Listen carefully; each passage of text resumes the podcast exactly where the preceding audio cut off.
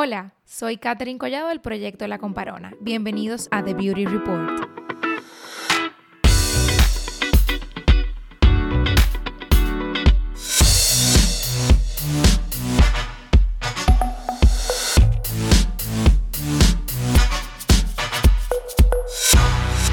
Hola a todos, bienvenidos nueva vez a un episodio de The Beauty Report con La Comparona.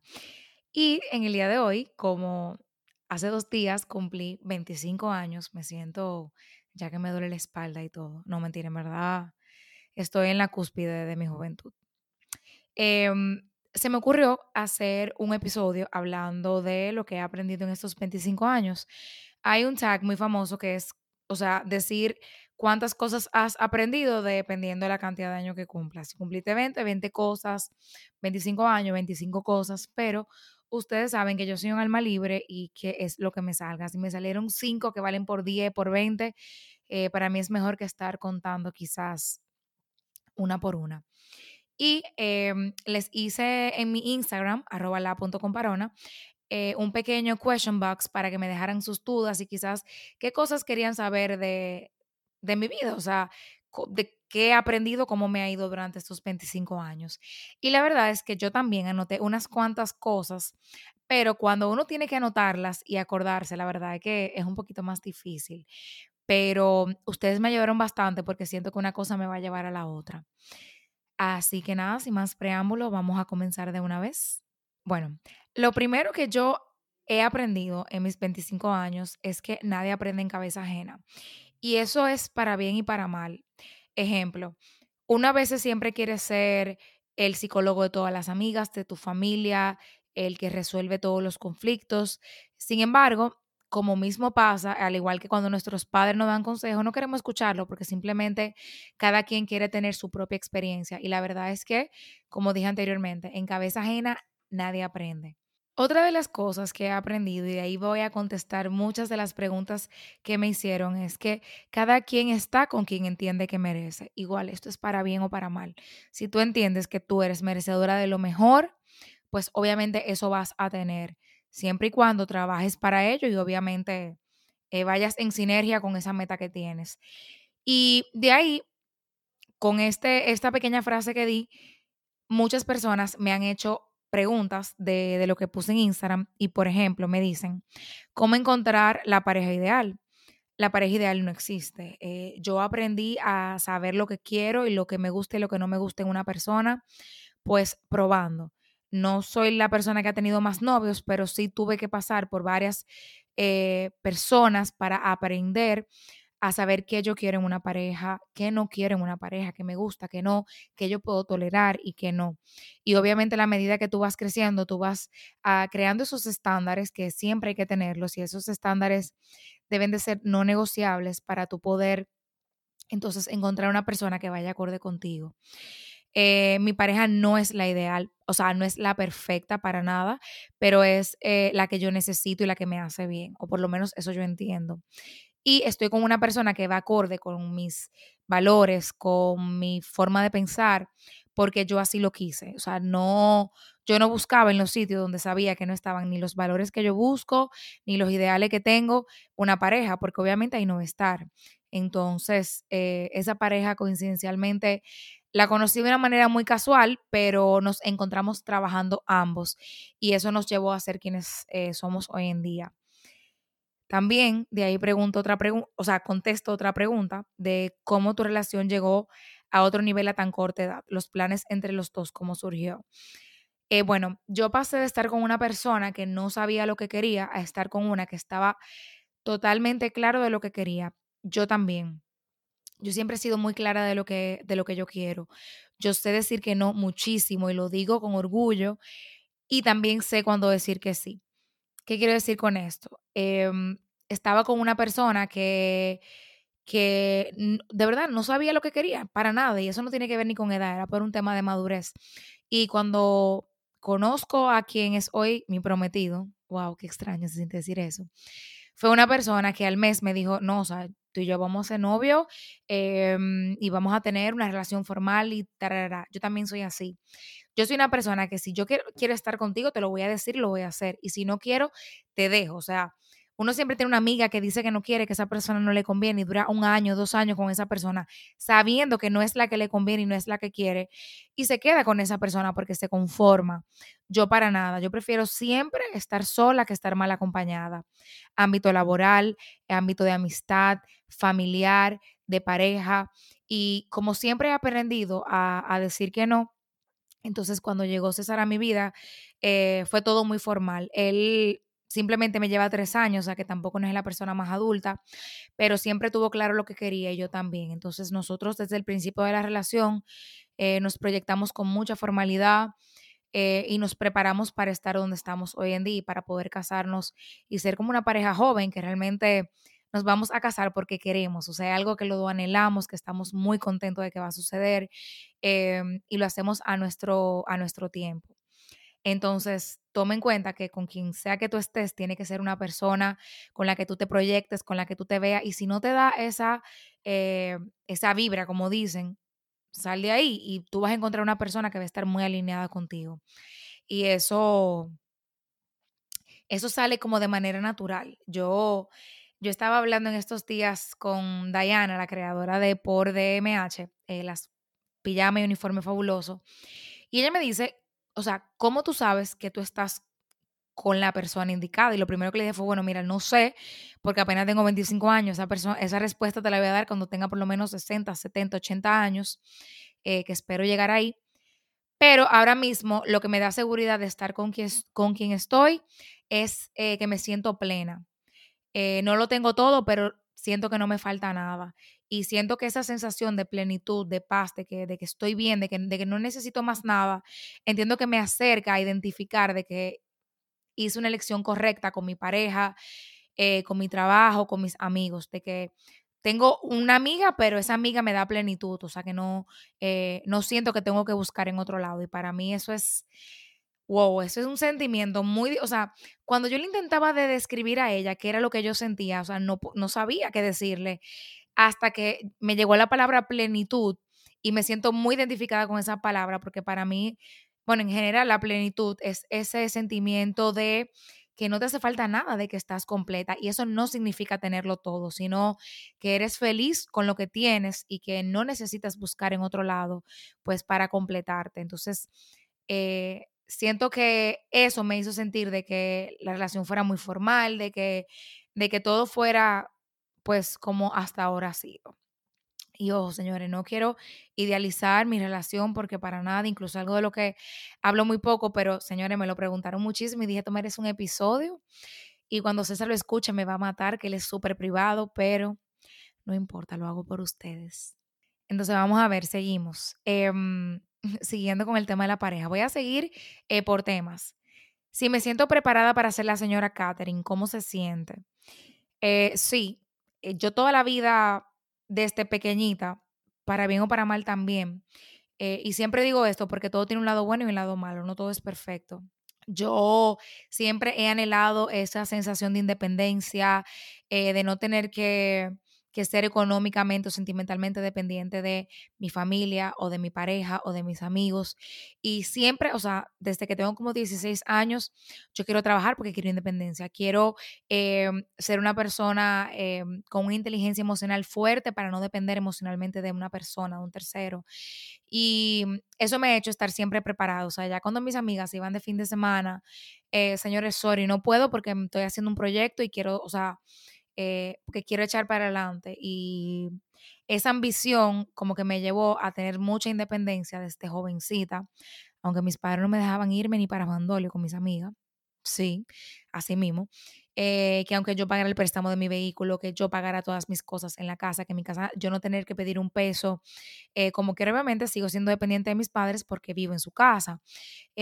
pero esa, esa sed que yo siempre tuve desde joven me llevó a madurar a muy temprana edad, cosa que me arrepiento, de las cosas también que aprendí, a quizás vivir un poquito más mi juventud, vivir un poquito más cada etapa, pero no me arrepiento para nada porque eso me llevó a estar donde estoy hoy, lo cual me hace sentir muy orgullosa de mí misma. Y le digo que ahora mismo siento que tengo el tiempo pues para gozar con mis amigas, eh, con mi pareja, con mi familia, eh, para trabajar, pero también quizás para llevar un hogar. Y en cuanto a ser señora, quizás como ama de casa, no sé, vamos a ver cómo, cómo me va.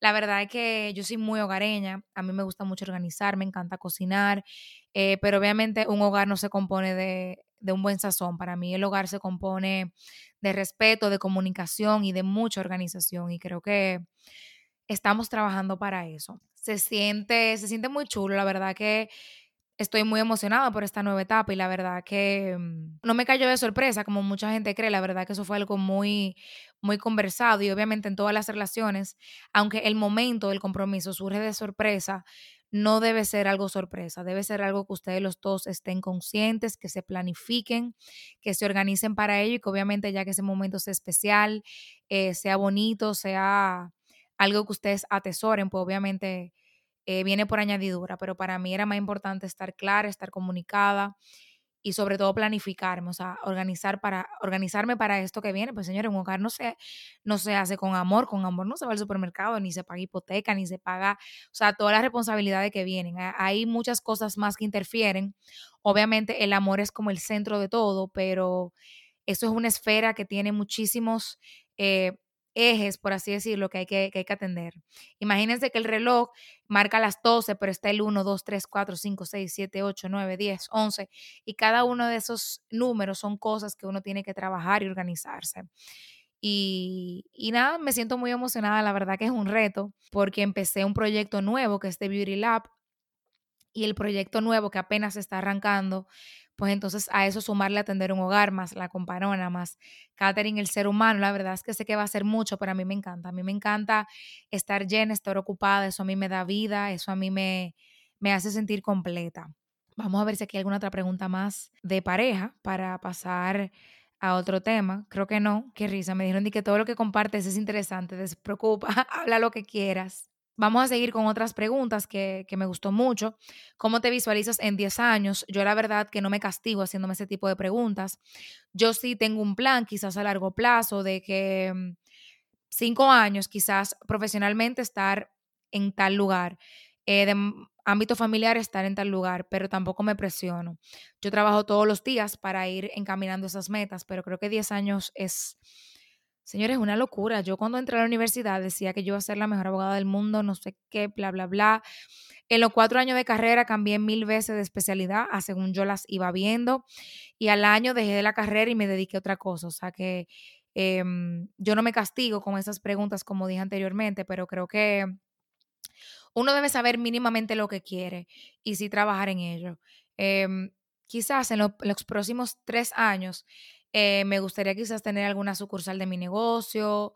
Eh, me gustaría estar un poquito más consolidada con mi familia, con mi hogar, eh, tener un, espacio propio en el que yo me sienta feliz, plena, donde haya comunicación, respeto, amor, que mis padres estén en salud, que yo esté en salud, que mis amigos y mis, todos mis seres queridos estén en salud, que obviamente esta pandemia haya pasado, la verdad que, que ojalá, pero un plan así que quiero esto con un nombre y apellido, no, ni tampoco le aconsejo a nadie presionarse tanto, porque la verdad que la vida da muchos cambios y si uno se, se estanca tanto queriendo tomar las decisiones que tomó hace dos años, em, quizás tú no llegues a donde debiste de haber llegado. Uno tiene que aprender.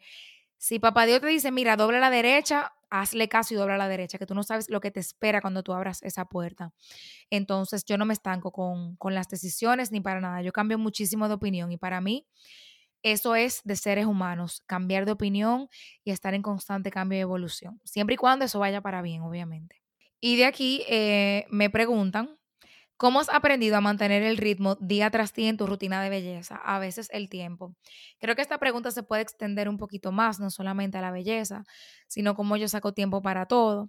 Eh, voy a aparecer un disco rayado hoy, em, pero diría que simplemente organizarme y mantener mis prioridades. Tú quieres tener tu cara linda, tú sabes que te la tienes que lavar dos veces al día, aplicarte filtro solar, reaplicarlo. Las rutinas de belleza son más sencillas de lo que la gente cree. Lo que pasa es que vemos tanta información que nos abrumamos y la verdad es que no es necesario. O sea, hacer mi rutina de, de piel en la noche, que tiene que cinco pasos, incluyendo el cuerpo, no me toma ni cinco minutos. Entonces, yo lo que hago es que desde que llego a la casa hago mi rutina de noche, porque hay gente que llega a la casa, se acuesta, eh, se pone a ver televisión, cocina, no sé qué, y de último, cuando ya los ojos se le están cerrando, piensan en hacer rutina. Obviamente eso no es efectivo. Yo busco algo que se ajuste a mí, que se adapte y que yo lo pueda mantener en el tiempo. Y de ahí me voy a otra pregunta que dicen que dating, friendship, consistencia, o sea, cómo yo me mantengo constante en todo eso. Yo aprendí hace no mucho, hace poco tiempo, que mm, todo tiene su hora y tú no le puedes dar prioridad a todo al mismo tiempo. Ahora mismo, mismo, mismo, mismo, mismo, mi prioridad es mi negocio porque lo acabo de abrir. Eh, una de mis mejores amigas se va a casar en dos semanas, señores, y yo no pude ir a una de sus despedidas solteras, que fue un fin de semana, porque yo tenía que abrir mi negocio. Entonces, lamentablemente, obviamente, ella lo entendió porque es trabajo eh, y no pude ir, tuve que dejar el gozo a un lado. O sea, mis amistades no son mi prioridad ahora mismo. Que yo me junto con mis amigas, claro, por lo menos una vez a la semana tengo que ver a una de mis amigas. Trato de escribirles, por lo menos, dar señales de vida, código Morse, cuéntame, ¿está todo bien? Ok, bien pero mi prioridad ahora mismo no es salir, no es parrandear, es eh, salir, sacar a flote mi negocio. Tanto así que me comprometí, señora y mi madre. Yo no he podido juntarme con mi wedding planner porque es que no he tenido tiempo. Y dijo, tú sabes que el año que viene mi prioridad es mi boda, mi hogar. Entonces, el año que viene, ahí yo me pongo en eso. Este año no estoy pensando en eso porque acabo de abrir un negocio. Y aunque me voy a casar, mi prioridad no es ahora mismo pasarme todo el día viendo cosas de boda porque tengo otra más grande. Bueno, o igual de grande realmente, no más grande, porque verdad. Y creo que es eso. Mis amigas saben que yo las amo y las adoro, aunque a veces se me olvida hablarles. Eh, mi pareja también, tengo una pareja que es muy ocupada, igual que yo. Y la verdad que lo que nos ha funcionado es eh, mantenernos en comunicación, pero no ponernos presión. Nosotros eh, aprendimos a tener horarios para vernos y esos horarios que sean sagrados y respetarlos. Pero si en el día no nos hablamos, no es que somos mala pareja, es que simplemente estamos ocupados trabajando y para mí eso es muy importante. Yo no puedo tener una pareja vaga porque entonces si esté todo el tiempo encima de mí, yo no puedo estar todo el tiempo encima de él. Eh, yo necesito una gente que sea igual de proactiva que yo y eso me encanta porque también me motiva a superarme. Eh, me preguntaron esto que, que se me olvidó, que, que es, que he aprendido del amor. Eh, lo mismo que dije, la plenitud. Si tú no te sientes plena con tu pareja, no es ahí. Si es una persona quizás em, con la que tú no puedes ser tú al 100%, no es ahí tampoco. Eh, si es una persona que te intimida, que no te motiva, que no te empuja a ser mejor ser humano, tampoco es ahí. Em, para mí tu pareja debe ser eh, tu mejor amigo, pero también debe ser tu mejor crítico y eso es para bien o para mal, para cuando lo haces mal, decirte que lo estás haciendo mal y cuando lo haces bien, decirte que lo estás haciendo excelente y que lo puedes hacer mejor, porque siempre se puede hacer mejor, em, y que ser una persona que te dé paz. Vuelvo y repito la palabra, o sea, para mí estos 25 años o este año me ha enseñado lo que es la plenitud. De verdad que nunca en mi vida había usado esa palabra en mi léxico y tengo una semana que no me callo diciéndola, o sea que tampoco en este episodio me voy a callar eh, diciéndola, pero creo que sí, que eso es lo que te hace saber. Eso es lo que yo me he aprendido, la plenitud. Si no me siento plena con mi pareja, si no es una persona que me empuja a ser más, mejor, eh, ahí no es sencillamente. O por lo menos para mí. Porque verdad, estoy hablando de, lo que yo he aprendido. ¿Consideras que has tenido éxito eh, y que si me siento una persona realizada, eh, yo no sé, señores, para mí el éxito como que no lo siento yo, lo tiene que decir el otro. Y la verdad es que, mm, no sé, siento que, que sí, que he logrado mucho, pero también por el otro lado pienso, puedo hacer más, puedo hacer mejor. También hay que tomarse tiempo para celebrar los éxitos y las cosas que tú, los pequeños logros. Pero siento que todo lo que estoy haciendo está encaminado con mi propósito y con, y con mi, mi plan de vida. Entonces, sí me siento exitosa porque siento que estoy haciendo lo correcto, no porque soy la persona más grande ni porque mm, he alcanzado lo máximo, porque la verdad es que no, para nada. Eh, yo tengo una vida bastante normal, aunque a veces tendemos a idealizar a las personas en las redes sociales. Señores, yo soy una persona suma, o sea, hay veces que la gente me dice, documenta lo que tú haces en un día. Yo, señores, si ustedes supieran que yo me levanto a las 6 de la mañana, voy a la oficina, como en mi escritorio, sigo trabajando. Eh, cuando salgo del trabajo, me junto con mi pareja, con mis amigos, con mi familia, voy a mi casa, se acabó el día. Ya, o sea, ¿qué es lo que hace todo el mundo? no, no creo que es tan, tan magnífico. Siento que, que sí, que estoy camino a, a lo que quiero lograr más adelante, si papá Dios lo permite. ¿Cómo lidiar con la gente envidiosa? Señores, eso me lo preguntaron. Eh, por ejemplo, ¿tienes algún consejo de cómo no compararse con los demás? Em, ¿Cómo lidiar con los complejos y las personas con la mala vibra? Eh, ¿Qué les digo? Yo entiendo que yo me crié de esa manera.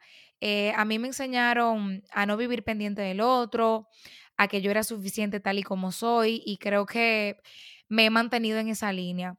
Yo siento que a veces la gente piensa las cosas demasiado. Yo no pienso las cosas demasiado. Obviamente, decisiones financieras hay que pensarlas y consultarlas, pero si tú duras tanto pensando las cosas, pensando los proyectos, pensando las ideas, te va a pasar la vida y no vas a hacer nada.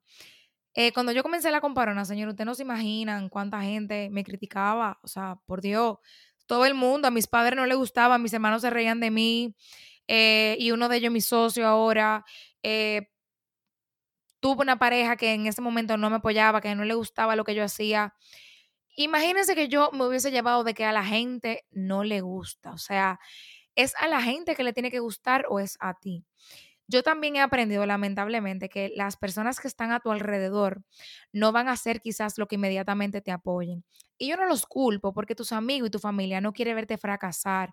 Y quizás el tú salir tanto de tu zona de confort, que es algo que yo suelo hacer bastante, es algo que que uno le teme, que uno cree que va a salir mal. Eh, entonces la gente no quiere y por miedo a que te vaya mal, dice que no, que deje eso, que para qué, que quédate en un trabajo, pero las grandes cosas se encuentran más allá de la zona de confort. En la zona de confort no hay nada. La zona de confort es buena, pero no te lleva nada satisfactorio en la vida. Si a ti te da, si a ti te da satisfacción cumplir de un 8 a 5 y vivir en tu vida promedio, excelente.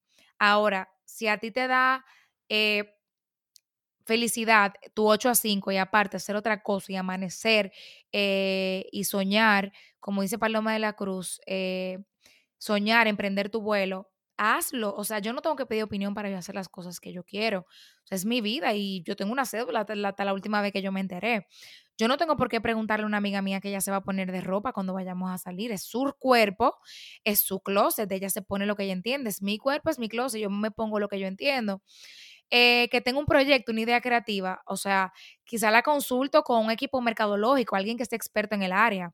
Pero cuando yo lancé la comparona, todo el que me criticaba, ninguno sabía ni de redes sociales, ni de branding, ni de belleza. Entonces, ¿por qué yo tengo que llevarme de personas que no saben ni siquiera? Ahora, como les dije, hay decisiones que hay que consultarlas, las grandes decisiones hay que consultarlas. Y si tú sientes eh, ese miedo es parte del proceso. Y también pienso, y algo que he repetido mucho, yo sí, yo amo la frase de Nike, el eslogan, just do it. Eh, hazlo, o sea, literalmente, tú tienes una idea, tienes el capital para hacerlo, tienes quizás un poco la disposición del tiempo, porque uno nunca lo va a tener todo. Tú tienes medianamente como un 50% completo para hacer eso, hazlo. Las opiniones son opiniones. Eh, yo he tenido que desarrollar así una piel bien gruesa cuando yo comencé este proyecto, porque la gente opina mucho, pero ¿qué yo puedo hacer con las opiniones de los demás? Son, e, es lo que ellos piensan. Yo tengo que enfocarme en lo que yo pienso. Y eventualmente el proyecto empezó a salir a flote y ay mi mamá, ay qué orgullosa estoy de ti. Claro, al principio ya no le gustaba, pero yo la voy a culpar por eso, claro que no. Eh, ahora mismo, o sea, mis amigos son mi cliente, em, mi pareja fue el primero que estuvo ahí y que, eh, o sea, me apoyó, me dijo, ven, yo te ayudo en esto, que de esto yo sé. Y él no se metió en lo que él no sabía, porque que del que no sabe no puede hablar. Entonces, el que habla y no sabe del tema, uno tiene que aprender a hacerse oídos sordos. Y si tú tienes amigas que tampoco te aportan, que no te motivan, que no te empujan a ser mejor ser humano, tampoco es ahí. Es hora de dejar esas amistades también. Y los complejos, esas son cosas que se van aprendiendo con la edad, me atrevería a decir yo. Yo lo aprendí con el tiempo, yo empecé a dejar, yo siempre he tenido mis complejos, todavía tengo cosas que me provocan inseguridad, pero aprendo a vivir con ellas porque las inseguridades siempre van a estar. Simplemente no deja que eso te, te cohiba de vivir tu vida. Tus prioridades han cambiado, señores, cada tres meses mis prioridades cambian. O sea, hasta con lo material, con, con, todo, con todo. O sea, antes a mí me preocupaba que si mi pareja no me daba un arreglo de flores enorme, que no sé qué, y me hacía un bulto, era que él no me quería. Ahora, señores, yo, o sea, ni, que ni se moleste. O sea, con todo. O sea, hoy mi prioridad es tener el feed más lindo en Instagram y al otro día es simplemente que mi contenido llegue. Un mes yo quiero hacer video y otro mes nada más quiero hacer foto. Las prioridades cambian todo el tiempo y siempre digo, no se aferren a las ideas ni a las decisiones. Aprendan a girar a la derecha o a girar a la izquierda, que señores, que ahí se encuentran cosas chulísimas. Uno tiene que aprender a fluir con la vida. Y si algo se está complicando, señores, den la vuelta. Ustedes van a ver el beauty box que yo lancé, que voy a lanzar, porque este episodio sale eh, mañana, el 9 de diciembre, que va a salir esta semana el, el box. Yo le, voy, yo le voy a enseñar todos los cambios que yo pasé y el dinero que gasté para llegar ahí. Imagínense que yo me hubiese quedado con la primera decisión, quizá no hubiese sido tan divertido, no hubiese quedado tan bonito. O bueno, a mi entender, porque me gustó mucho este último resultado final. Entonces, no, no se lleven de eso, aprendan a, cambiar de opinión, que eso es excelente, eso es la mejor virtud que puede tener un ser humano, porque con eso tú evolucionas, creces, maduras, todo. Por último, señores, voy a cerrar con esta pregunta. ¿Cómo saber cuál es tu propósito? Siento ganas fuertes de emprender, pero no sé dónde. Yo no sabía que yo estaba emprendiendo cuando yo hice el proyecto. Mi proyecto nació de la manera más genuina posible, literalmente con mis amigas, que yo le decía que tips de belleza y ya me dijeron que lo publicara y yo decidí publicarlo porque yo quería ayudar a la gente, pero yo no sabía que yo estaba educando, yo no sabía que yo estaba creando una plataforma, yo no sabía que yo estaba creando una marca. Em, incluso al principio yo ni siquiera registré el nombre de la comparona porque me lo encontraba tan obsoleto que, o sea, que yo lo único que quería era enseñarle a la gente a que se cuide. Y de repente me veo dando charlas eh, creando una tienda que su concepto principal es la educación, se basa en la educación para crear rutinas de belleza efectivas, que simplemente yo hice lo que a mí me gustaba, yo empecé a hacer lo que a mí me gustaba, sin escuchar las opiniones de los demás, sin importar que si yo estudié medicina, que si yo estudié arquitectura, que si yo estudié diseño gráfico, y yo empecé a hacer lo que a mí me apasiona, con mucho criterio, hacerlo bien hecho. Y, por ejemplo, las charlas era algo que yo nunca me veía haciendo. No por nada en particular, sino porque nunca lo había contemplado. Pero yo nada más me pongo a pensar ahora, señores, yo en el colegio era una chica ONU, eh, los que hacían modelo de Naciones Unidas, ¿me entienden? O sea, yo ganaba eh, mejor capacidad de negociación, mejor oratoria, porque eso es lo que a mí me gustaba, hablar, enseñar, darle, o sea, me encantaba, pero yo no sabía que haciendo eso yo estaba encaminando a mi propósito. Estudié derecho porque a mí me encantaba el hablar, el negociar, eso a mí me, fascinaba. Y yo decía que es una comunicación, una carrera fantástica. También había contemplado comunicación, pero no, como que no me veía en el periodismo per se. Pero tampoco sabía que la comunicación tenía tantas ramas. Y fíjense que ahora mi trabajo es comunicar. Comunico de belleza, que es mi área ahora mismo de expertise y de pasión pero desde chiquita yo iba haciendo lo que a mí me gustaba. Lo que pasa es que yo aprendí, señores, a girar. Eh, yo empecé con los modelos de la ONU y por ende entendía que tenía que estudiar Derecho. Empecé estudiando Derecho, pero luego me di cuenta de que me gustaba la belleza y yo fui doblando, pero siempre me mantuve comunicando y me di cuenta que esta es mi pasión. Me encanta hablar de una manera llana. Quizás no soy la locutora más formal, con la mejor voz, pero me gusta que cuando yo hablo me siento cercana, la gente me entiende uso palabras llanas, cotidianas que todos utilizamos en nuestro día a día. Y lo importante, o sea, la clave de comunicar es que se entienda, que se transmite, que eduque, que tenga un fin. Y eso se puede hacer de muchas maneras, con arte, con música, eh, voz hablada, escrita, visual. Y mm, me di cuenta que estoy en mi propósito porque desde chiquita lo he venido haciendo y aunque lo hago en diferentes categorías, siempre me he mantenido haciendo lo mismo. Entonces me doy cuenta que he podido impactar la vida de personas a través de la belleza, pero ¿cómo lo hago? Comunicando. Y nada, por ahí entendí que era mi propósito luego de que tenía como de los 12 años. Ah, señora, cuando chiquita yo iba a Barbizon, lo, cosas de modelaje, hablando, el etiqueta y protocolo. Y creo que todo eso me ha ido formando pues a lo que soy hoy, porque con, lo, con los modelos de la ONU, con John Casablanca, perdí miedo escénico. Eso hace que me toca hacer conferencias, 300, 500, mil personas, y yo me siento como si nada, porque lo vine haciendo, pero yo no sabía que con un modelo de la ONU yo iba a ser la comparona. Y cuando tú empiezas a analizar lo que has venido haciendo por muchos años, eso te, eso te va, eh, tú vas a identificar qué es lo que de verdad te apasiona y te gusta, por lo que la gente te pregunta, por lo que la gente te caracteriza. Eh, todas mis amigas me conocen como la bullosa, la que habla mucho, la, la parlanchina, la que habla hasta con la pared. Y qué bueno, porque eso significa que estoy haciendo lo que debo de hacer. Y creo que esa es la forma más fácil de encontrar tu propósito. Eso está dentro de ti y ya tú sabes definitivamente para lo que das y para lo que eres buena. Y eso no siempre va a ser tu trabajo, hay muchas veces que sí, o quizás estás en el área equivocada de tu trabajo y necesitas cambiar porque te diste cuenta que eres mejor en otras y tienes que experimentar. Y como siempre, lo que te dé plenitud, paz. Y si tienes que doblar a la derecha, señores, Emma te va a ser el nombre del, episodio, aprendiendo a doblar a la derecha, eh, que creo que, que es lo más importante. Señores, yo creo que hasta aquí llegó el episodio de hoy. Hablé muchísimo, me fui en una. Me quedaron preguntas por contestar, pero ya saben que esto es algo eh, que voy a estar haciendo de manera eh, constante. Ya ese es el segundo episodio que tengo de invitada a mí misma. Y me encanta, me encanta porque me encanta hablar y así canalizo mis energías.